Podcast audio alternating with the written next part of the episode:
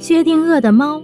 薛定谔的猫又称薛定谔之猫，是奥地利物理学家薛定谔在一九三五年提出来的。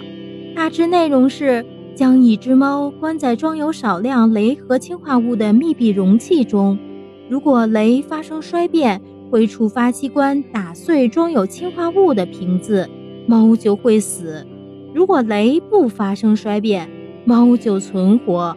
但是猫到底是死是活，必须在打开容器后才能知道结果。这只不知死活的猫，或者说又死又活的猫，被称为薛定谔之猫。薛定谔的猫是量子物理学的基础，它代表的是存在某个我们不知道的中间态。如果要是没有人观察，那么这只猫它就一直处于这样一个中间态的状态。如果我们进行观察，就会变成某一个确定态，即这只猫死了或者这只猫活着。这为量子力学提供了基础，也为多维宇宙空间的理论提供了基础。